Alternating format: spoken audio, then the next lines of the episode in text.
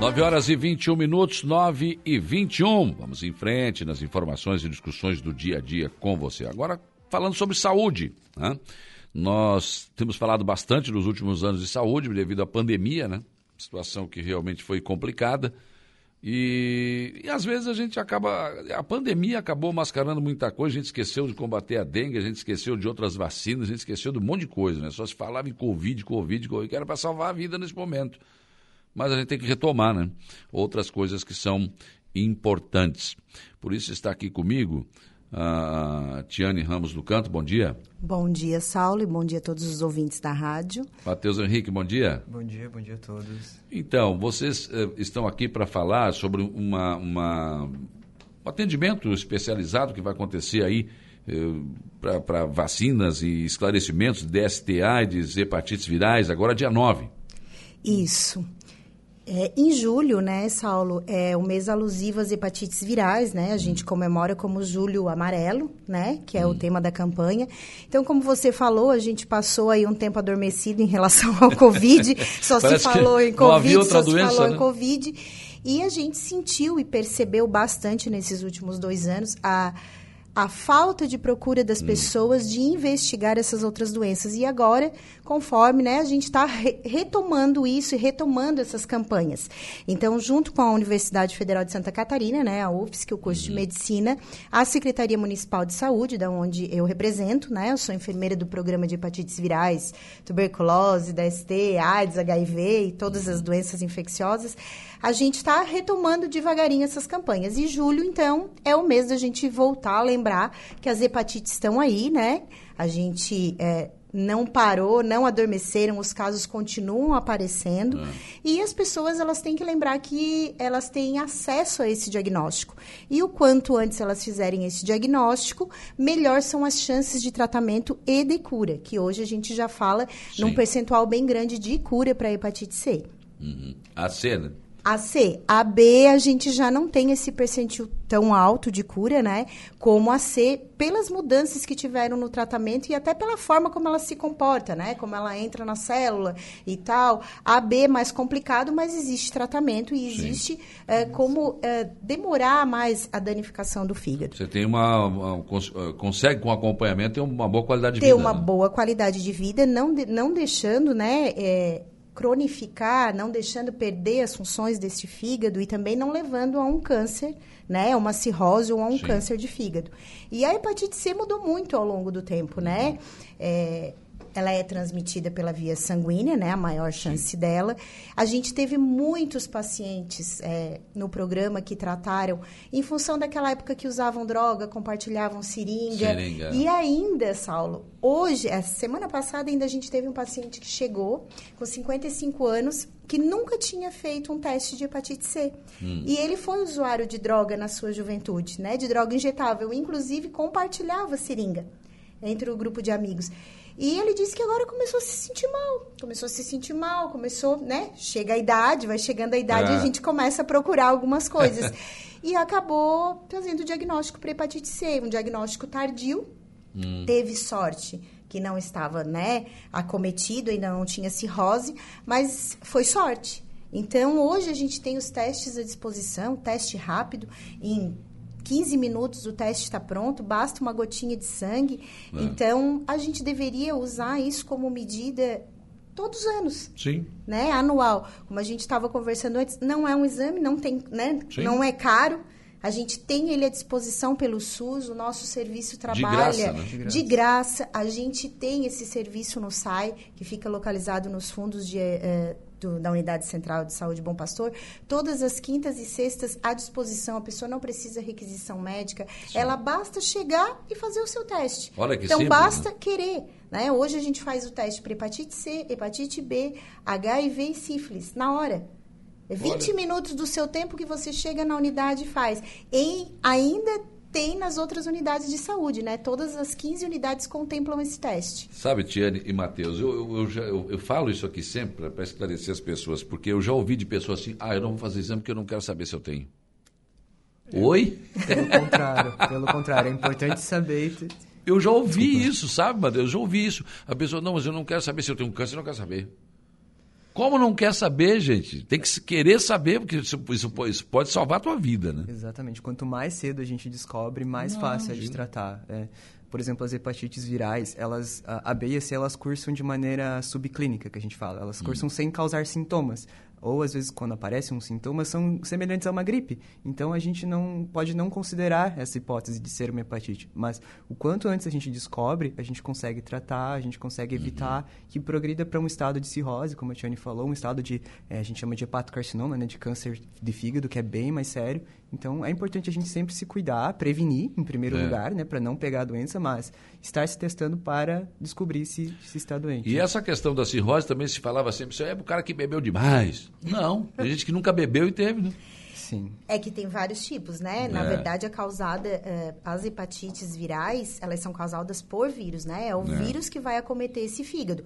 A gente tem também a cirrose, né, alcoólica, sim, causada sim, pelo álcool, mas a hepatite viral, ela é, um, ela é uma doença de fácil acesso ao diagnóstico, né? E como o Matheus estava falando, ela é muito silenciosa.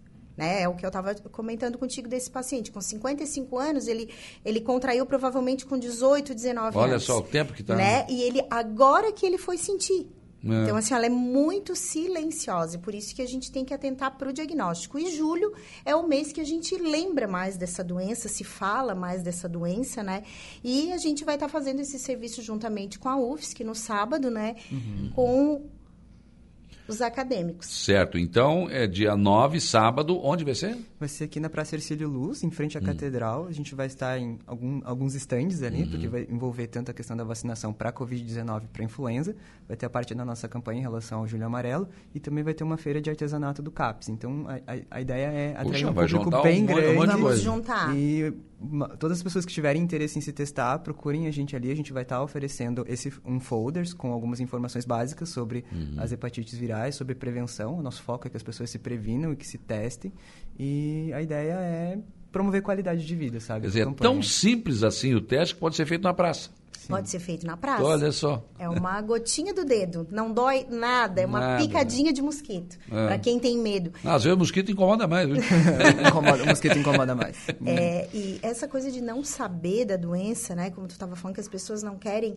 Isso é um preconceito é, muito grande. E que lá na frente a, a gente vê os riscos de não ter prevenido, né? É. Ou de não ter buscado. E isso chega com a idade, né, Saulo? A é, o cara ficando mais velho começa a ter outras necessidades. Cara, né? isso. E aí ele vai acometendo. Então, assim, ó, é muito importante a gente trabalhar a prevenção. Hoje a gente fala que a gente tem um tratamento excelente para hepatite, né? É, eu já estou há alguns anos em, é, à frente do programa e eu sou da época que hepatite C a gente tratava com injeções ainda uhum. semanais uhum. de interferon. É, eu vi muita gente a óbito, vi muita gente passar mal, porque era semelhante a uma quimioterapia. Sim. Então, assim, a nossa saúde evoluiu muito ao longo é, do tempo. Hoje, o tratamento para hepatite C, ele contempla drogas em três meses, né? Então, em 12 semanas, uh, você completa esse tratamento que tem acima de 95% de chance de cura hum. né, do vírus. Então, por isso, fazer o diagnóstico precoce, para que se você tiver, você tenha chance de cura, né? Hoje de resolver, não... né? E resolver esse problema para não chegar lá depois num transplante de fígado. Claro, é, e aí já complica, né? Inclusive, inclusive a Tiane citou a questão do, do, transplante de fígado. As hepatites virais não tratadas, que evoluem para um caso de cirrose, para um caso de hepatocarcinoma, às vezes são uma das principais causas para transplante de fígado. Então, novamente, é importante se testar, é importante descobrir o quanto antes. Uh, a Tiane citou a questão da, da compartilhamento, compartilhamento de seringa, mas existem outras formas de transmissão também das hepatites virais. Uh, são principalmente vias é, sanguínea, então a gente considera a principal forma a transmissão sexual por relação sexual desprotegida, sabe? Hum. Esse tem sido um problema bastante também é grande. Também. É a principal forma, na verdade. Nossa. Uh, durante a relação sexual, né, as hum. pessoas trocam fluidos e quando não usa o preservativo, todos esses fluidos eles entram em contato. Então a disseminação tanto da hepatite quanto de HIV, de quanto de outras doenças sífilis. pode acontecer. A sífilis é uma que tem ressurgido, Sim. né? A sífilis existe ainda, gente? Que é uma coisa tão antiga, né? Existe, tu não tem noção, é Saulo. É, é, é muito, está muito prevalente. Por quê? Porque as pessoas estão abandonando cada vez mais ah. o uso do ah. preservativo, né? E aí, como ele estava falando, a gente troca fluidos. Sim. Então, assim, a gente tem em média hoje no SAI, só no SAI, fora as unidades de saúde, a gente faz em média dois diagnósticos de sífilis por semana. É mesmo? É mesmo? Mas eu achei que era uma coisa antiga, mas que não estava mais que, em moda. O que continua antigo ainda é o tratamento da sífilis, que ainda é com injeções de penicilina, né? Ainda que é são aquela injeções pesadona. doloridas. Aquela bem Dói dolorida. pra Bem doloridas, né? Então, assim. Quem são... tomou penicilina sabe. Esquece. Sabe, não esquece. esquece. É, a- alguns até esquecem porque voltam novamente com sífilis. Mas, assim, é muito importante essa descrença. A gente viu muito no Covid as pessoas não querendo usar máscara, né? É. Então, tu imagina as pessoas querendo usar preservativo. É, não, não usa. Não usa. Então, é, Aliás, o cara. é, é, Era muito comum, toda vez que a gente fez campanhas aqui, né, e Uhum. foram muitas, né, da Secretaria da Saúde, é, sobre AIDS, os caras transavam sem camisinha na- na- no final de semana e segunda-feira fazer o exame. Isso. Mas não era mais fácil transar com a camisinha para não ter que fazer exame e não ter que correr o risco, gente? inclusive, é distribuído gratuitamente preservativos Então. nas unidades de saúde. É, E são bem bons, E porque quem bons. fala que preservativo do SUS é ruim é porque não sabe colocar direito e não sabe usar. Porque eu sou defensora do preservativo do SUS, é um preservativo bom. Você só tem que saber o tamanho certo É. pro seu tamanho. Não adianta querer aparecer lá e dizer, eu quero um daquele grandão e o, o teu pequeno não vai, não vai, não vai dar certo. Não né? vai dar Só para certo. se aparecer lá, querer fazer cair da Porto Alegre. Não É, dá. Não dá para fazer bainha no preservativo, querido. Tem que ser um tamanho, porque ele tem tamanho, né? Tem, ele tem tamanho. A gente tem três tamanhos de preservativo, né? No SUS, a gente tem disponível de 49 milímetros eh, e de 52, que é como se fosse o tamanho médio. E o de 55 você encontra em qualquer farmácia, Sim. né? Supermercado. E aí tem uma gama de preservativo hoje nessa aula. Imagina. É com lubrificante, é sem lubrificante, é com bolinha, sem bolinha, é, Gosto é com de- retardo, é com gosto. morango, é, de- tem melancia, champanhe, caipirinha, Opa, colorido, neon. Tem de cerveja também? De cerveja eu não experimentei ainda. Mas eu sei que tem de caipirinha e tem de champanhe. Então, olha só, tem de tudo. Então, quer dizer, por que não usar, né? É, vale a pena também, como, como a gente falou desses preservativos com os saborizados, da gente é, afirmar que o sexo oral também é uma modalidade, também Sim. troca fluidos e também transmite doença. Porque quando a gente fala em sexo desprotegido e uso do preservativo, a gente só lembra né, de órgão genital, gente. É. Mas a boca também. Lógico. né, também transmite, também se pega hepatite, eh, também se pega HIV, também se pega sífilis. A herpes, né? Uma coisa Herpes comum. é uma coisa muito comum. Então, tá aí. Hoje a gente tem como se prevenir. A gente não se previne porque a gente não quer. E a hepatite veio também, Saulo, com um outro agravante, vamos dizer assim. Setor beleza. Hoje o setor beleza está muito, né? Sim. Muito procedimento invasivo, muita. é, a gente não sabe assim até que ponto é, se usa agulha descartável, seringa descartável, o cuidado de esterilização desses materiais que são utilizados. É, então a gente tem que ter cuidado ao serviço que a gente usa, o compartilhamento desses objetos. É, Porque enquanto saúde, é, enquanto hospitalar, na verdade, a gente sabe que isso mudou muito. Né? A gente tem um controle muito rigoroso, doação de sangue, testagem, a gente tem um controle. Agora, essas clínicas de estética, essas outras coisas que foram surgindo com o tempo, a gente não tem uma fiscalização direta para saber como é que está sendo, né? Esse alicate de unha no salão, ele está sendo esterilizado é, Como tem que ser como mesmo, tem que ser, ele realmente. é, Você vai fazer uma tatuagem, por uma exemplo. tatuagem. Então, assim, a gente tem que ter muita confiança no profissional que a gente Sim. busca para fazer um serviço desse e ou levar o material da gente, né? No caso, salões de beleza, manicure. Outro dia eu estava questionando, uma me perguntando: ah, mas a sobrancelha, a pinça, ela usa para todo mundo. Realmente, na hora, ah, mas não tem contato com sangue. Quem disse? Na hora de você Pode. tirar a sobrancelha, que é um procedimento, né? Praticamente não invasivo, mas você pode entrar, essa pinça pode entrar em contato com sangue e logo em seguida ela atender outra cliente e ela ter uma porta de entrada. É. E aí você, pronto, pegou o vírus. Como a gente tem pessoas que chegam lá e dizem, não, mas eu não recebi sangue, eu não tenho parceiro, eu não isso, eu não aquilo, tá, mas em algum lugar pegou. Como? No ar? Eu, eu acho que essa- questão que a Tiane suscitou é muito importante porque na hora de procurar esses serviços, às, às vezes a gente acaba pensando mais na questão do valor, né?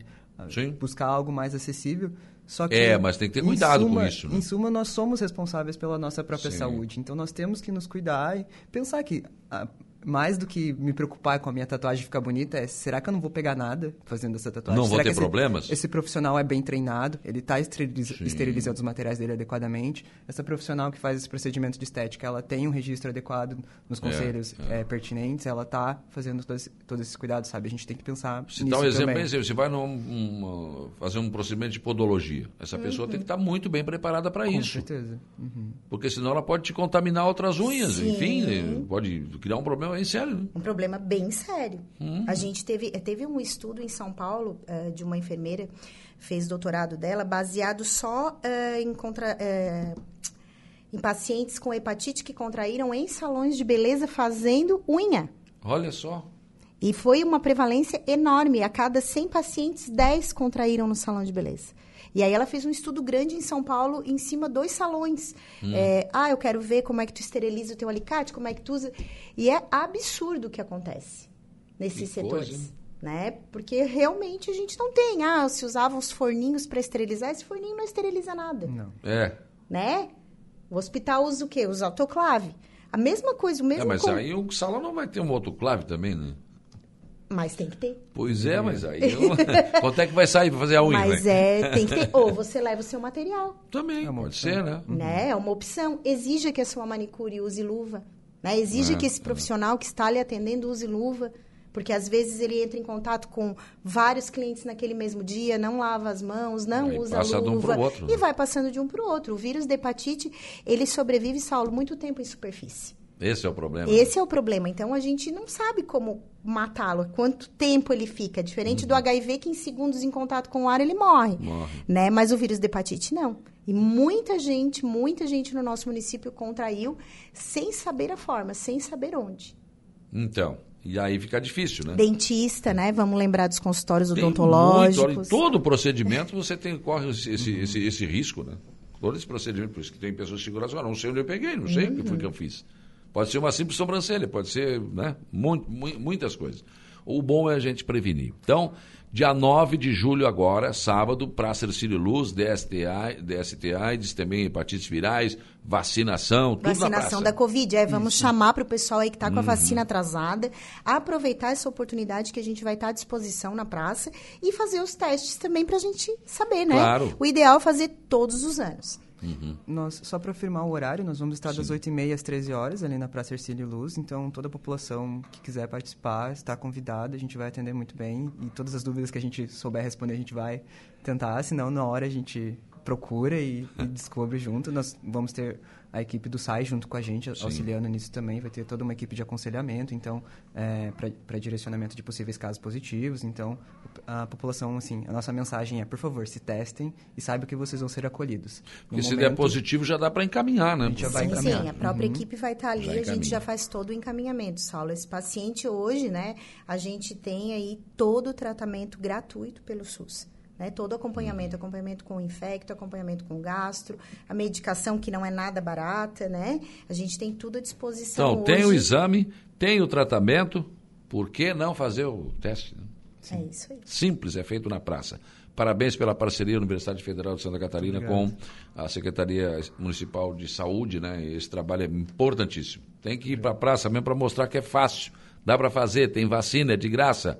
Eu me lembro quando a vacina da H1N1 começou, faziam fila nos quarteirão e pagavam para fazer vacina. É, Hoje a vacina é de graça, o cara não vai vacinar. Não. Olha aí, tá sobrando vacina dizer, da influenza, que gente. coisa, né, gente? E a própria, a própria hepatite B, ela faz parte do ciclo vacinal das crianças. Ah. Tem uma forma de se prevenir. Claro que pode acontecer a, a perda da, da resposta no, com a vida adulta, mas ao, ao, nascimento, aos dois, quatro e seis meses, tem para as crianças para prevenir a hepatite B. E a gente também tem para adulto, tá? A gente, quem não foi vacinado... É né, na, na, na, sua infância, quem é mais velho, é só chegar na unidade de saúde do seu bairro, a gente vai atualizar a sua carteira vacinal e você tem direito a fazer a vacina para hepatite B. Hepatite C não é imunoprevenível, mas a hepatite B é.